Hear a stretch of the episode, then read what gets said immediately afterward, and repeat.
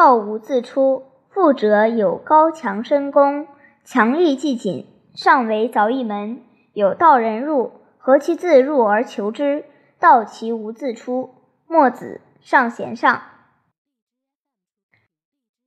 有户富与人家，住着高墙深屋。当他砌起高墙，用泥土抹之后，就在墙上开凿了一道门。有个小偷溜了进去。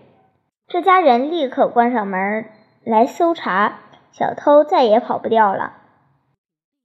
这则寓言说明，做事只要抓住关键，问题就能迎刃而解。